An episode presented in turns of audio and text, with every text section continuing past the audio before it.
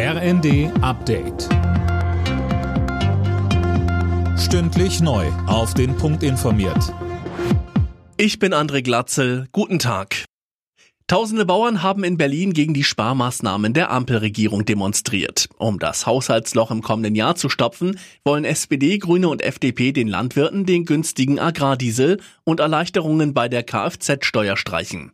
Bauernpräsident Ruckwied sagte, wenn diese beiden Maßnahmen nicht gestrichen werden, und zwar ersatzlos, dann kommen wir wieder, nicht nur nach Berlin, dann werden wir ab 8. Januar überall präsent sein, in einer Art und Weise, wie es das Land noch nicht erlebt hat. Wir nehmen das nicht hin. Ab 2025 werden erstmals dauerhaft deutsche Truppen in einem NATO-Partnerland stationiert. Rund 5000 Bundeswehrsoldaten sollen dann in Litauen leben und arbeiten. Bis die Bundeswehr dort voll ausgestattet und einsatzbereit ist, wird es aber wohl bis 2027 dauern. Verteidigungsminister Pistorius sagte bei einem Besuch in dem Land, Mit dieser kriegstüchtigen Brigade übernehmen wir auch wahrnehmbar und wahrgenommen durch die NATO und unsere Alliierten eine Führungsverantwortung im Bündnis hier an der Ostflanke.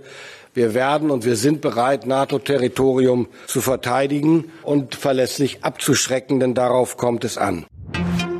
Rund zwei Monate nach der Landtagswahl haben CDU und SPD in Hessen ihren Koalitionsvertrag unterzeichnet. Die Wiederwahl von Boris Rhein als Ministerpräsident steht dann am 18. Januar an. Da trifft sich der neue Landtag zur ersten Sitzung. RB Leipzig hat im Achtelfinale der Fußball Champions League einen schweren Brocken vor sich. Es geht gegen den spanischen Pokalsieger und Tabellenführer Real Madrid. Die Bayern spielen gegen Lazio Rom, Dortmund muss gegen Eindhoven ran. Außerdem muss Freiburg in der Europa League gegen Lenz ran, Frankfurt in der Conference League gegen Saint-Gilloise. Alle Nachrichten auf rnd.de